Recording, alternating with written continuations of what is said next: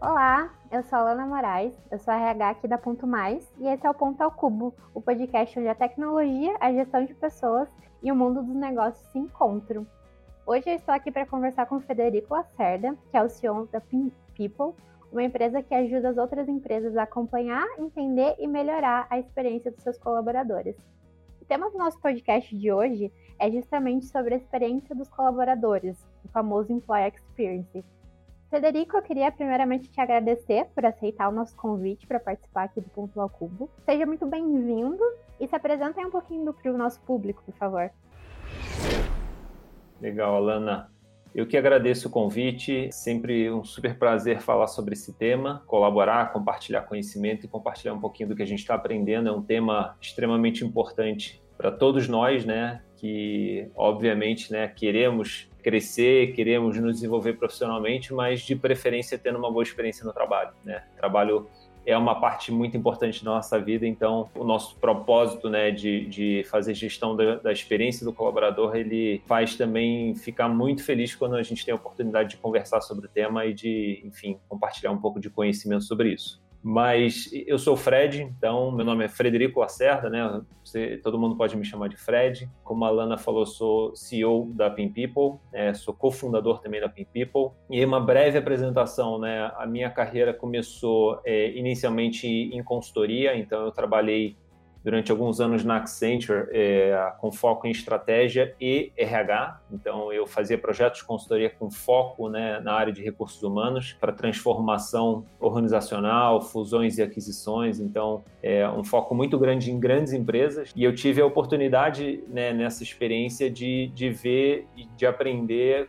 sobre RH e sobre o desafio que as organizações têm de fazer gestão de pessoas acabei saindo né, dessa carreira em consultoria até relativamente rápido, né? Eu tive uma carreira super rápida dentro da Accenture, trabalhei mais em alguns países diferentes, em vários projetos, mas acabei muito cedo começando a empreender então a Pin People, na verdade, é minha segunda empresa. Antes da Pin People, eu criei uma aceleradora de startups chamada 21212, que foi a primeira aceleradora de startups da América Latina em 2011. E tive, né, durante ali quatro anos, a oportunidade de me envolver com investimento e aceleração de mais de 40 startups. Então, tem uma vivência digital muito grande com empresas de tecnologia. E, enfim, quando eu resolvi deixar essa, essa, esse segundo passo da minha carreira, que acabou sendo mais como investidor, né? Faltava ainda empreender de fato como startup. E aí vem a Pin People para minha história, né? Então a Pin People é uma HR Tech, é uma startup focada na área de RH. E o nosso propósito é ajudar organizações a melhorar, né, a gerir e melhorar a experiência das pessoas né, de forma que é, essas pessoas sejam mais felizes no trabalho e tenham mais sucesso né, nas suas jornadas, nas suas carreiras. A gente faz isso basicamente por meio de três pilares. Então, nosso produto é, ele é baseado em três grandes pilares. O primeiro pilar é People Science, que é ciência de pessoas. O segundo pilar é Data Science, que é ciência de dados. E o terceiro pilar é tecnologia. Então, a gente junta esses três pilares justamente para é, ajudar as organizações por meio de pesquisas e de comunicação a conhecer, a ouvir, enfim, uma contínua jornada do colaborador de ponta a ponta. Então, um pouquinho desse nosso trabalho. Legal, então para começar a citar o nosso público do tema, acho que vale a gente explicar o que é Employee Experience e qual que é a importância desse trabalho aí dentro das organizações. Assim, a definição mais clássica, ela não foi criada dentro do RH, ela foi criada em algo que as organizações já fazem há muito tempo, que é o Customer Experience, né? Então, quando a gente pensa em Customer Experience, que é a experiência do cliente, a definição mais clássica é tudo que uma pessoa é, encontra, vê, sente, escuta, é, percebe na, no, ao longo do relacionamento dela com uma marca, com um produto, com um serviço. E se a gente faz o paralelo disso para para as organizações, na relação das organizações com seus colaboradores, né, a definição mais clássica de employee experience é que a experiência do colaborador é tudo que uma pessoa né, encontra, vê, sente, faz, é, percebe na relação dela, né, na jornada dela, durante um relacionamento que ela tem com uma marca que a contrata como um profissional. Essa é a definição clássica de employee experience. Dá para a gente entrar mais em detalhes em vários aspectos, né? Mas eu acho que quando a gente pensa em experiência também a gente pensa muito em jornada. E existe até um conceito clássico nas organizações que é o engajamento, né? engajamento está muito ligado ao nível de conexão que uma pessoa tem com o trabalho, mas o engajamento ele, ele é muito pontual. Engajamento você mede inclusive pontualmente é, e a diferença, a grande diferença de engajamento para experiência é que a experiência ela acontece todos os dias. Ela pode começar, inclusive, no processo seletivo, que você vai aplicar por uma vaga e você vai ter uma boa experiência ou uma má experiência com diversos aspectos do processo seletivo com o tempo de duração desse processo, com o quanto que as pessoas, né, o quanto que a empresa demora para te responder, se ela te dá ou não te dá um feedback, se a ferramenta de processo seletivo é simples ou não é simples, se ela é amigável, né? Aí legal, você é contratado, é, a, a carta proposta te dá uma experiência boa ou ruim, o seu primeiro dia vai te dar uma experiência boa ou ruim, né? A forma como você é recebido, se existe clareza em relação ao que se espera de você ao longo da primeira semana, se você tem a oportunidade de conversar com o seu líder ou a sua líder de forma relevante e por aí vai. Então, assim, as experiências elas vão acontecendo absolutamente todos os dias e dependendo de quem a gente é, de qual é o nosso cargo, de qual, do que, que nos venderam, né, de qual a expectativa que a gente tem com base no que nos venderam no processo seletivo, se estamos trabalhando presencialmente ou remotamente. Então, tudo isso influencia a nossa expectativa e as nossas necessidades enquanto colaborador. E a experiência que a gente tem né, com o que a organização nos entrega frente a essas expectativas e essas necessidades é o que a gente pode chamar de employee experience, né, de experiência do colaborador. A soma de todas essas experiências vai fazer que a gente se torne um colaborador ou uma colaboradora engajado ou não engajado no dia a dia. Então, quando a gente fala de experiência, isso é um ponto importante, né? É pensar nela de ponta a ponta. Ela acontece do dia que você aplicou para um processo seletivo até depois de você ter saído da organização.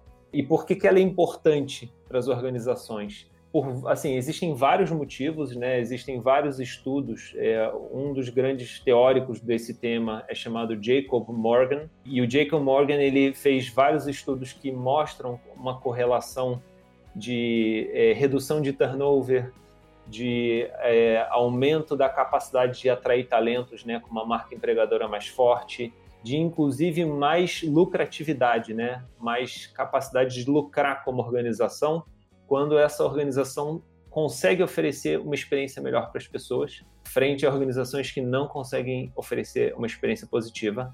Então, existe uma tonelada né, de literatura já comprovando isso.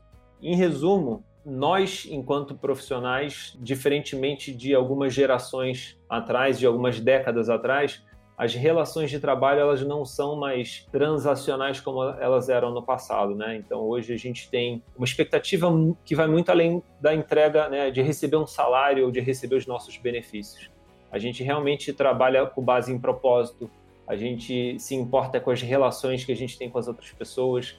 Tudo isso faz que eh, as relações entre pessoas e, e, e empresas tenham mudado muito nos últimos anos e a gente também está vivendo hoje cada, e cada vez mais uma guerra de talentos, né? Então, ao passo em que é, as profissões vão se tornando mais menos menos manuais, né? Então, toda a parte mais manual do trabalho vai sendo automatizada, inclusive, né? E, e, as profissões vão exigindo cada vez mais das pessoas, né? A gente tem hoje um cenário de guerra de talentos em que existem muitas ofertas de emprego para poucas pessoas, principalmente quando a gente fala de certos tipos de trabalho e certos, né, vou dar um exemplo, é, público de desenvolvimento. Né? Você tem muito mais oportunidade do que pessoas formadas. Então, principalmente para profissões que estão em alta, experiência passa a ser um aspecto muito relevante e as organizações que não conseguirem fazer a gestão dessa experiência, elas vão ter muita dificuldade de reter pessoas e de serem competitivas no médio e no longo prazo. Legal, Fred. Acho que muito do que você trouxe, é, eu como recrutadora, eu sinto na pele, né? Acho que a dor de, de desenvolvedor é uma coisa que é unânime aí no mercado e com certeza a experiência, esse contato faz total diferença. Uma outra coisa que acho que influencia muito é que a geração está mais em alta no mercado no momento, né? Que a maior parte da população dessa geração que está no mercado de trabalho, acho que é a geração milênio, e tanto a milênio quanto a geração Z, eles são muito focados em experiência, né? Para eles, a experiência conta muito, o propósito conta muito, a vivência conta muito. Então, com certeza, atuar dentro de experiência aí do colaborador é um total diferencial. E acho que, como você falou, as empresas que não estão olhando para isso vão perder, vão perder talentos e com isso perder performance, entre outras vantagens que vem com tudo isso. Bom, acho que uma das coisas também que a gente tem vivido muito hoje em dia, né, é a pandemia, né? Com certeza ela impactou nas experiências que os indivíduos vêm vivenciando, nas formas como elas estão se relacionando. Isso a gente vê em várias áreas, né? E no mercado de trabalho isso tem sido bem significativo, as mudanças que a pandemia vem nos trazendo. É, eu queria saber, Fred, o que, que você acha que a gente pode aprender com essas mudanças que a pandemia vem nos trazendo? É, compartilha com a gente o que você acha interessante. Alana, com certeza. Então, assim, pandemia, principalmente para nossa geração, né, para minha geração, aí, geração Y e geração Z, foi talvez o, o grande, né, o maior evento mais impactante de mudança que a gente que a gente já viveu. Se a gente até pensa em gerações mais antigas, né, talvez a pandemia ela não esteja impactando a experiência no trabalho da mesma forma que ela está impactando é, as gerações mais novas. Eu, eu, inclusive, nem preciso falar talvez, porque a gente tem dados que mostram isso nas pesquisas da Pin People, né? Eu vou falar um pouquinho sobre isso.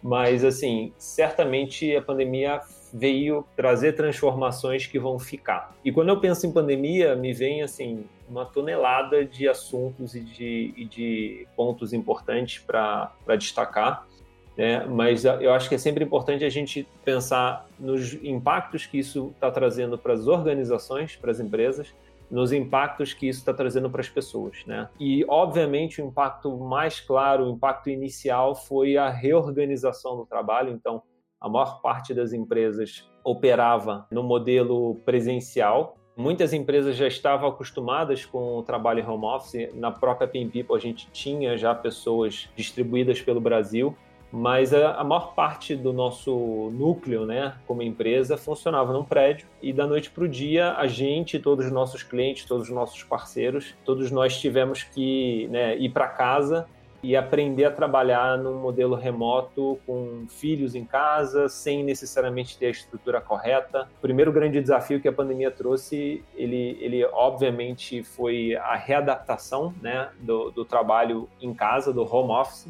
Mas, assim, passada essa primeira fase de readaptação, acho que o grande desafio que vem para as organizações é como continuar evoluindo e progredindo, enfim, performando, digamos assim, né, com pessoas que estão distribuídas em muitos lugares, com gestores, né, com lideranças que não necessariamente sabem gerir pessoas à distância. Então, acho, acho que esse é o grande desafio para as organizações. E eu vou dizer, gente, que não tem absolutamente nenhuma organização que saiba exatamente o que fazer, tá?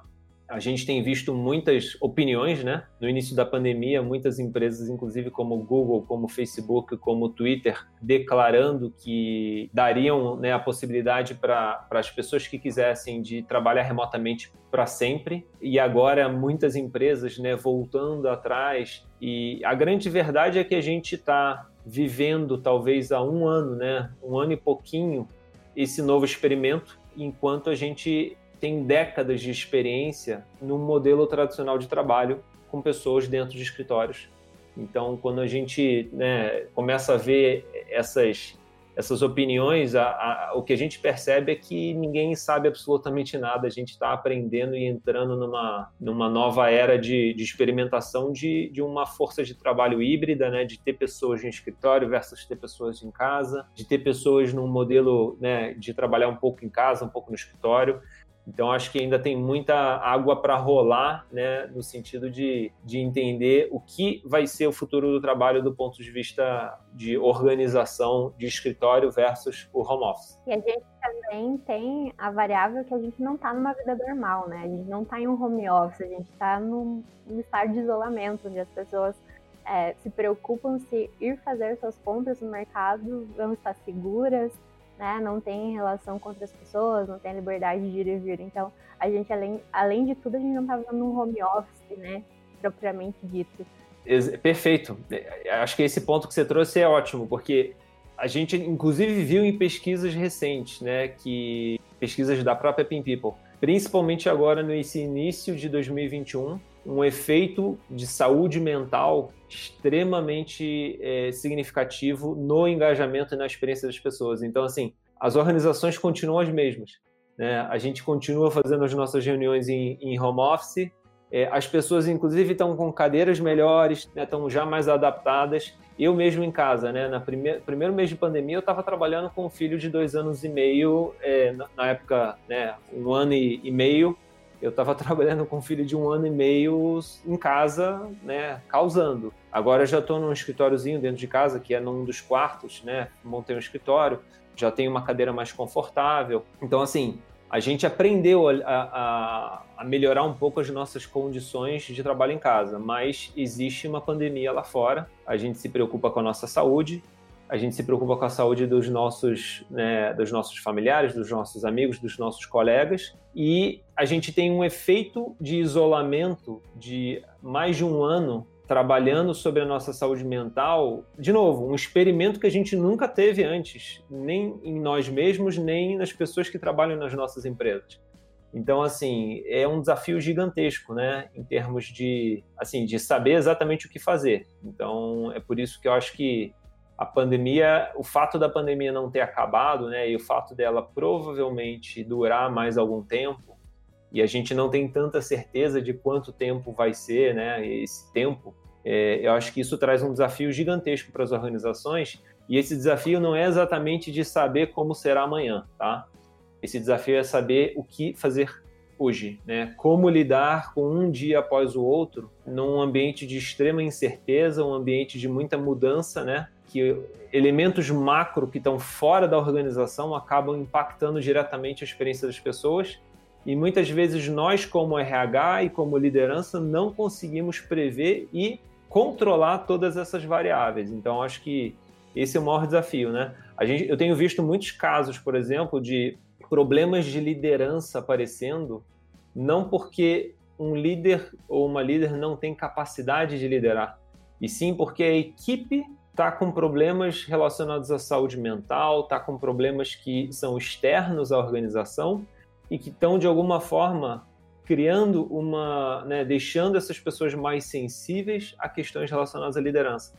Então, de novo, né, é, o impacto, acho que na organização, ter que lidar com um ambiente muito mais incerto, muito mais dinâmico, para o qual não existe um manual a gente tem que aprender a lidar com um dia após o outro, né? Aprender rápido, se adaptar rápido e, e, e talvez criar mecanismos de escuta para entender como as pessoas estão de forma mais né, frequente.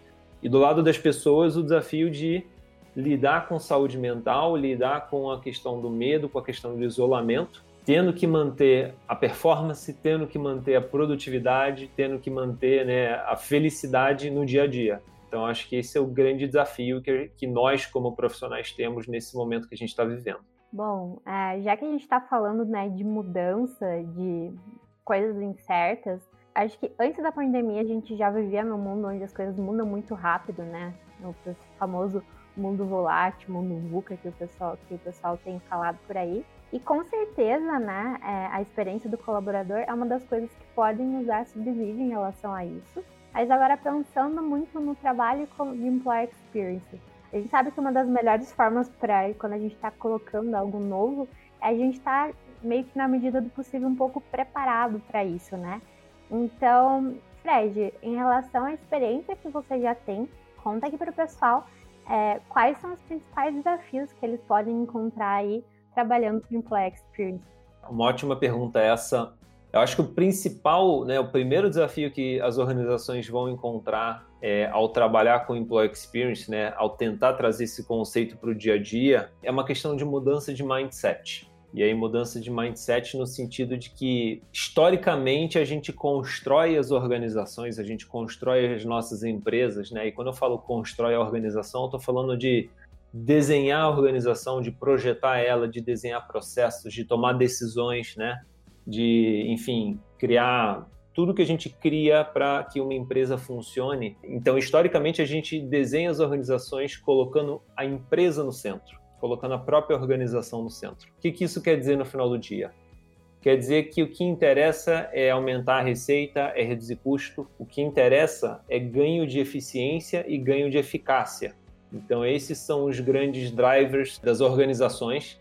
E é assim que a gente, historicamente, constrói os processos e, enfim, tudo dentro da organização. Quando a gente começa a trabalhar com employee experience, com a experiência do colaborador, a gente tem que começar a colocar o colaborador no centro, né? Os colaboradores no centro. E quando a gente coloca os colaboradores no centro, não adianta mais desenhar uma organização pensando apenas no que é importante para a própria organização. Né? A gente tem que literalmente considerar os colaboradores como clientes, né?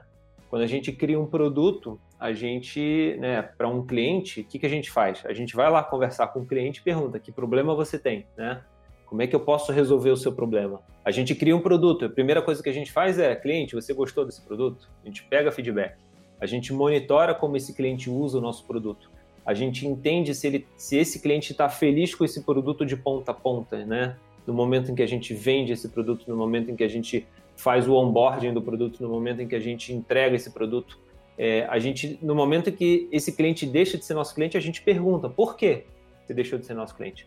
Então, assim, esse é um paralelo bom para a gente pensar no colaborador. Então, se a gente quiser operar com o employee experience, né, com o conceito de employee experience, se a gente quiser construir uma organização que é centrada nas pessoas e que vai continuar se importando com eficiência, com eficácia, né, com aumento de receita e redução de custo, mas que entende que as pessoas são a alavanca para gerar mais receita e para reduzir custo, a gente precisa mudar o nosso mindset e a gente tem que começar a desenhar a organização colocando as pessoas no centro. E talvez se inspirar em tudo que a nossa área de marketing, nossa área de produto, a nossa área de customer success faz, né? E começar a fazer isso com os colaboradores, né? Começar a, a construir jornadas entendendo o que de fato importa para as pessoas que trabalham na nossa empresa.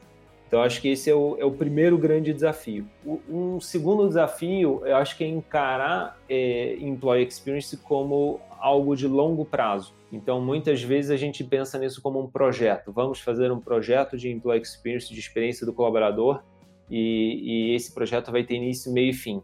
E a grande verdade é que, tal como Customer Experience, Employee Experience não tem início, meio e fim. Employee Experience é uma prática contínua. Por quê?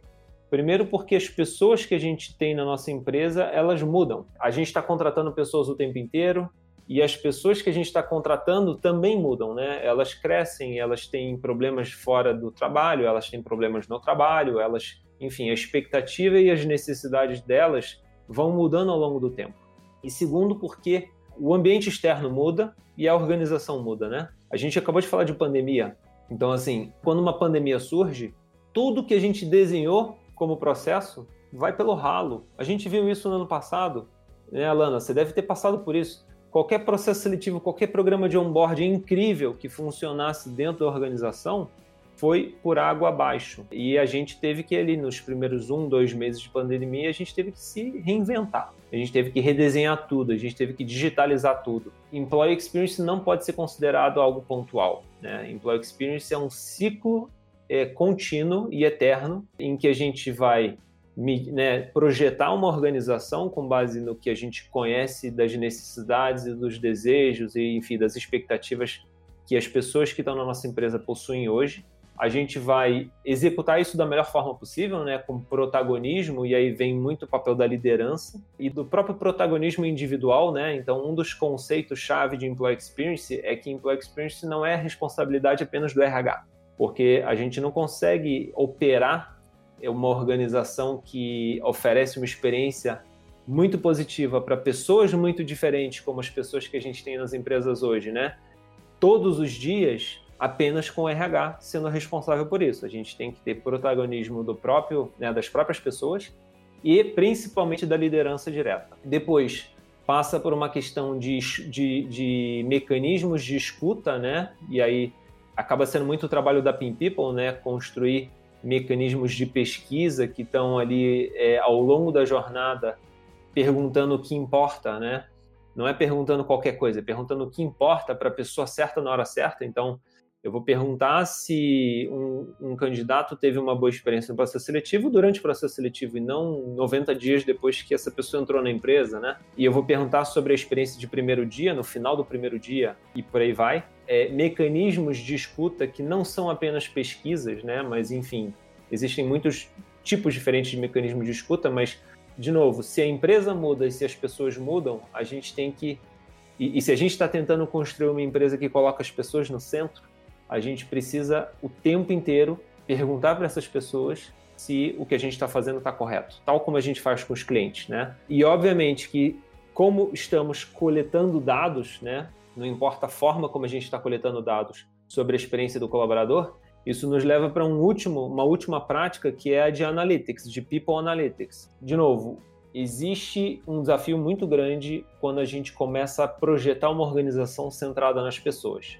O desafio é que a gente tem que esquecer o que a gente acha que a gente sabe sobre o que é importante para as pessoas e começar um processo contínuo de escuta em que a gente vai coletar dados sobre a jornada das pessoas na nossa empresa o tempo inteiro. E não tem, né, e, e obviamente, quanto maior a nossa empresa, maior esse desafio. É muito fácil numa startup, né, com algumas dezenas de pessoas, é, saber como as pessoas estão e fazer gestão da jornada dos colaboradores, né? Mas é, a gente tem clientes hoje que tem 40, 50 mil colaboradores, né? Como é que você vai fazer isso numa organização desse tamanho? E o único caminho, gente, é People Analytics. Né? O único caminho é aprender a trazer dados para essa gestão da experiência e por meio dos dados a gente melhorar o nosso processo de tomada de decisão em relação ao que de fato importa para as pessoas. Legal, Fred. Já que você trouxe essa questão de dados, eu tenho acho que uma pergu é, duas perguntas em uma. A primeira é que eu li em um dos artigos do, do blog de vocês que mostra que o engajamento de colaboradores aumenta aí nesse período de crise. Você pode falar um pouquinho desse fenômeno para gente? É, a gente, será que a gente pode considerar esses dados, ou esses dados talvez estejam enviesados aí em, em, relação a medo, alguma coisa do gênero? É, e acho que já trazendo essa questão de em, dados enviesados e qualidade também de pesquisa, de people analíticos, é, que tipo de método a gente pode utilizar aí nessas pesquisas para a gente ter respostas mais assertivas o possível, enviesar menos essas respostas? e coletar né, essa pesquisa da melhor forma possível. Primeiro, falando sobre a questão da, da, dos momentos de crise, né? A gente teve a, oportunidade na Pin People de, de verificar isso na prática agora durante o ano de 2020, né? Então, a gente tinha um histórico muito grande de pesquisas realizadas em 2019. Em 2020, a gente realizou centenas de milhares de pesquisas. E em 2021 a gente já tem aí três meses, quase quatro meses de pesquisas também, né, em diversas empresas com já né, um volume bem relevante. E o que, que a gente conseguiu perceber? E foi uma coisa bem assim ligada a, estudos que já existiam no mercado sobre momentos de crise. Que momentos de crise fazem sim que as respostas das pesquisas melhorem. E a explicação disso, inicialmente, é tá ligada a uma certa gratidão das pessoas em relação às organizações, né, o fato de ter um emprego. Então existe um, um primeiro viés que é criado por uma sensação de gratidão. É, e é engraçado isso, né? Porque isso, isso leva a gente de novo à importância da questão da expectativa que a gente tem em relação ao nosso trabalho. Então, a expectativa que a gente tem em relação ao nosso trabalho, ela vai influenciar diretamente a nossa percepção em relação à nossa experiência e ao nosso engajamento por consequência. Então, a gente pode estar vivendo exatamente a mesma organização, mas o fato de estarmos vivendo em uma crise, como a pandemia, né, e no início da pandemia a gente tinha né, uma, uma, uma muito medo de, de demissões em massa, principalmente, então a gente viu um aumento de diversas métricas de engajamento de experiência, como o INPS, né, o Employee Net Promoter Score. A gente viu um aumento muito relevante em comparação com pesquisas de 2019. E um aumento que não era justificado por ações que as organizações tivessem feito né, de 2019 para 2020 era simplesmente um, um, uma influência da gratidão e talvez em certas organizações e certas posições do medo de ser demitido. Então existe um viés sim nos dados de 2020 e agora em 2021 a gente viu uma coisa diferente, que foi uma queda muito grande das métricas de engajamento de experiência em comparação com 2020. O fenômeno da gratidão, né, aquela sensação de gratidão, ela talvez já tenha passado, porque a gente está vivendo, né, a gente continua vivendo um momento de pandemia, então a gente está voltando ao normal, digamos assim, na, na, relação com a organização e aquele medo de demissão talvez tenha passado, né? Quem foi demitido já foi demitido, quem não foi não, não será. E ao mesmo tempo a gente tem uma influência do que a gente já falou da questão de saúde mental, fazendo que a experiência das pessoas, de novo, a organização é a mesma, os processos são os mesmos, as pessoas são as mesmas, mas as pessoas estão, né, os colaboradores estão mais afetados pela questão de saúde mental, pela questão do isolamento, e isso está gerando uma percepção diferente da experiência que elas estão tendo nas empresas e a gente vê uma queda das notas. Então, é um fenômeno super interessante que, como eu falei, já pôde ser visto e medido por outras empresas né, e outros institutos de pesquisa em momentos de crise econômica, em momentos de, de guerra, né? Então é uma coisa que vem do, do, do já de muitas décadas para trás esse fenômeno. Eu acho, e casa muito com o que você falou lá no início, né? Que trabalhar em cima de engajamento é, é mensurar algo muito pontual, né? É momento de pessoa, momento de, de, de empresa, e é muito focado né, no que a pessoa tá, no momento da pessoa acho que aí que é a importância da diferença, né, da experiência e do engajamento. Acaba reforçando muito o que você trouxe lá no começo. Exatamente. E, e, e, acho que né, a sua a segunda parte da sua primeira pergunta, que foi ligada, será que a gente pode confiar nesses dados? A minha resposta é: a gente pode confiar sempre nos dados, né? Desde que a gente esteja coletando eles da forma certa, né? Então, é, mas assim, sempre vai existir influência nos dados, tá? É impossível a gente coletar dados, né? A gente aplicar uma pesquisa, a gente fazer uma entrevista, que seja, a gente conversar com uma pessoa e essa pessoa não nos dá respostas é, que não estejam enviesadas pela, pelo sentimento que a gente está sentindo na hora, por né, influências externas como uma pandemia. Então, assim, sempre vai existir influência, sempre vai existir viés. O que importa é que a gente tenha consciência desses vieses. Então, né, o que um, um ponto importante é não dá para a gente comparar os dados de 2020 com os dados de 2019 e falar, putz, a nossa organização melhorou muito. Não melhorou nada. Ela pode ter melhorado? Pode. Mas a gente tem que ter consciência de que os dados ali de abril, maio, junho, julho, agosto são dados que tiveram uma que deram uma inflada para cima por um simples é, fenômeno de gratidão e de medo de demissão. E a gente tem que entender que dados que a gente está coletando agora, em janeiro, fevereiro, março de 2021, são dados que podem estar tá muito mais críticos do que deveriam, não por culpa da organização, e sim porque as pessoas estão há um ano isoladas em casa e com problemas de saúde mental. E isso está fazendo que elas tenham uma visão muito mais pessimista, não só em relação ao trabalho, mas em relação à vida. Então a gente tem que ter consciência desses fatores externos que influenciam, mas a gente pode confiar nos dados que a gente está coletando nessas pesquisas, né, desde que a gente consiga interpretá-los considerando essas influências externas.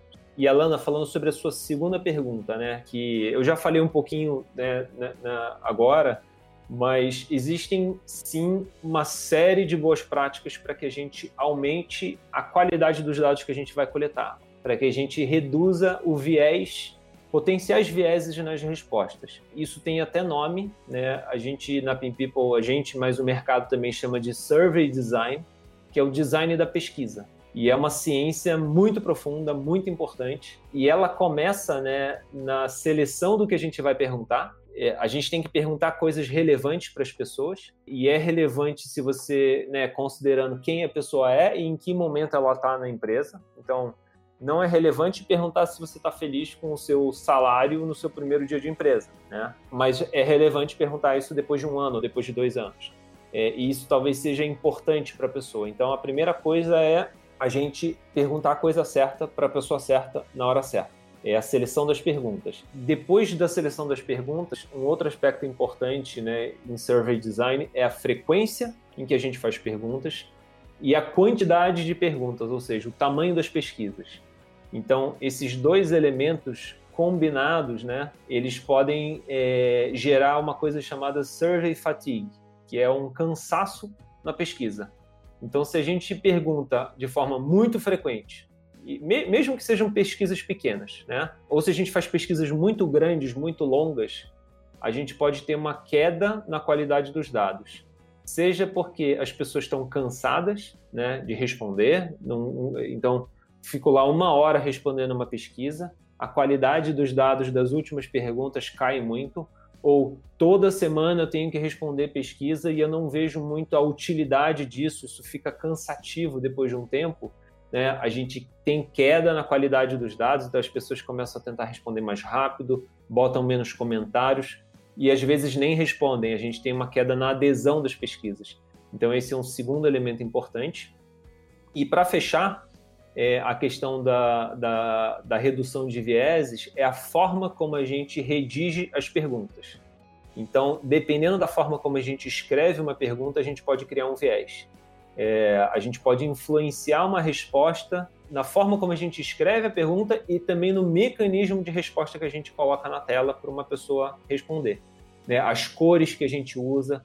Então, tem uma série de aspectos ligados à psicologia organizacional, a neurolinguística, que são importantes serem considerados quando a gente cria uma pesquisa, quando a gente redige uma pergunta, para a gente reduzir a chance de viés. E aí, assim, uma dica interessante, né? Primeiro, é não tentar se aventurar em fazer pesquisa sem ter nenhuma experiência com isso, então é tentar buscar referências, tentar buscar templates de pesquisa que já sejam utilizados por outras empresas, que sejam recomendados por alguém que entenda desse tema né, de pesquisa. Então, assim, contratar um fornecedor como uma Pin People da vida é um caminho para isso. E a segunda é tentar explorar os dados abertos, tá? Então, quando a gente faz pesquisas de perguntas fechadas, a qualidade da nossa pesquisa né, e, e o escopo do que a gente está perguntando vai depender da gente ter colocado as perguntas certas na pesquisa. Quando a gente faz uma pergunta aberta, como Alana, como você está hoje? Né? A gente tem um escopo aberto e, você, e a Alana vai poder responder o que ela quiser. Né? Ela vai responder o que é importante para ela. O grande desafio de perguntas abertas é a análise desses dados, né? E aí, enfim, existem várias soluções. A própria Pin People, né, tem instrumentos hoje de análise usando inteligência artificial para entender o que está escrito nos comentários, né? Mas existe muito mais riqueza nos comentários do que nas perguntas fechadas, porque nos comentários a gente dá a liberdade para as pessoas falarem o que de fato importa para elas e a gente tende a ter menos vieses criados pela forma como a gente escreve as perguntas. Legal, realmente estruturar uma pesquisa é, pode influenciar muito no, nesse resultado. Eu acho que posso dizer que a maioria das pessoas talvez não tenha muita ideia disso e às vezes só vão lançando perguntas. E eu acho que é, uma coisa bem legal que você trouxe é, é o quanto a, a, frequência das perguntas, né, a frequência das pesquisas que a gente vem trazendo pode influenciar também os resultados, cansando o pessoal, engajando mesmo menos aí para responder, enfim. É bem legal mesmo.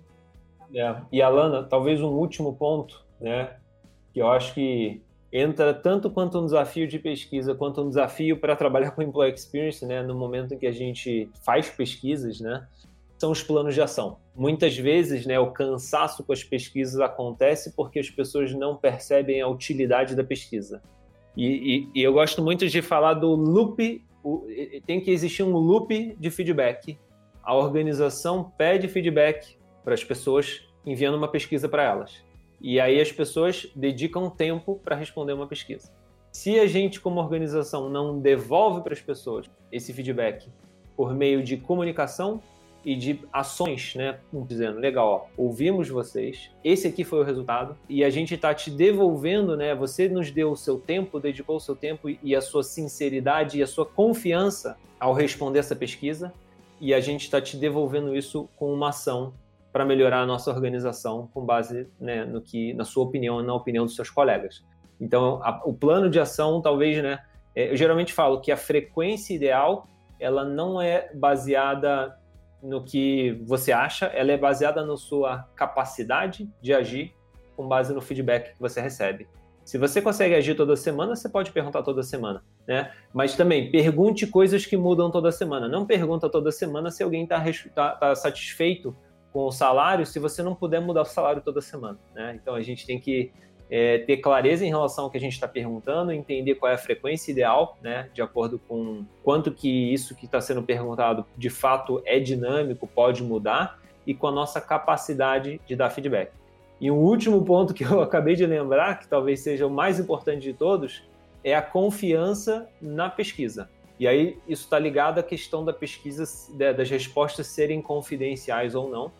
Então a gente tem que sempre lembrar que é, as organizações estão numa relação de poder com as pessoas em que a organização está acima das pessoas. Então, é, se eu der um feedback negativo para o meu gestor, talvez ele me demita.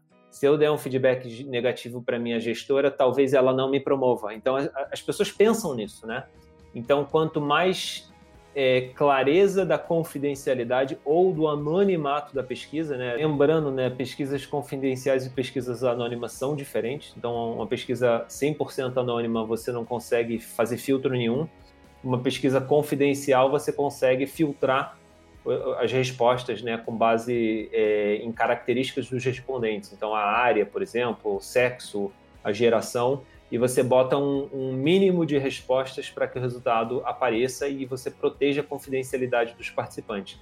Então, assim, essa confiança na confidencialidade ou no anonimato da pesquisa talvez seja um dos elementos mais importantes para a gente evitar viés, porque se as pessoas têm medo de serem identificadas, elas não vão se sentir à vontade para dar a opinião delas, né? E geralmente a gente geralmente vê isso com pesquisas em que está tudo uma maravilha.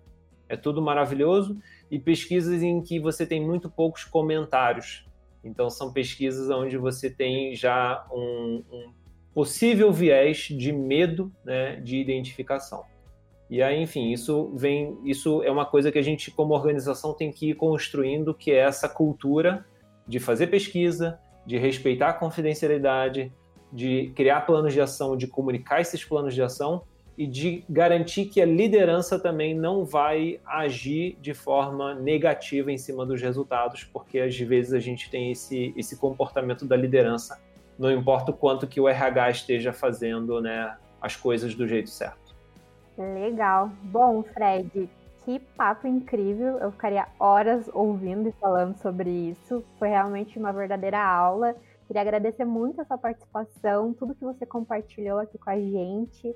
E foi realmente incrível. Acho que como RH eu poderia ficar aqui horas e horas mesmo falando sobre isso, escutando o que você tem trazido aí, toda a experiência que você tem aí dentro desse assunto. Legal, Lana. Então, foi o que eu falei na, na, no início, né? Eu amo esse tema. Eu acho que, assim, a gente está nessa, como Pin People, muito mais pelo propósito de, de de ajudar as organizações a construir ambientes de trabalho né, mais felizes e, e, de novo, né, se a gente puder fazer que o trabalho seja uma coisa divertida, seja uma coisa gostosa, seja uma coisa né, que entrega uma experiência positiva, eu acho que é win-win. Eu acho que as pessoas vão ficar mais felizes, as empresas vão ter melhores resultados. Então, assim, super prazer conversar sobre isso com você. E muito obrigado pelo convite. Quando vocês quiserem, estou por aqui, estou super à disposição. Bom, pessoal, então o nosso papo vai ficando por aqui. Agradeço a todos vocês que acompanharam aí esse nosso assunto e até o próximo Ponto ao Cubo. O Ponto ao Cubo é um podcast feito pela Ponto Mais, que é a sua parceira para o RH mais estratégico e um controle de ponto menos burocrático. Se você busca uma solução para facilitar seu controle de ponto, nosso software de gestão de jornada pode tornar o seu dia a dia mais prático, possibilitando que o seu RH seja focado na gestão de pessoas. Deixamos um link na descrição desse podcast para você conhecer mais sobre a nossa ferramenta. A Ponto Mais oferece 14 dias de uso gratuito para que você possa conferir todos os benefícios de modernizar o seu RH. Aproveite e siga Ponto Mais em todas as redes sociais com o arroba Ponto Mais Web. Ficamos por aqui, até o próximo episódio do Ponto ao Cubo.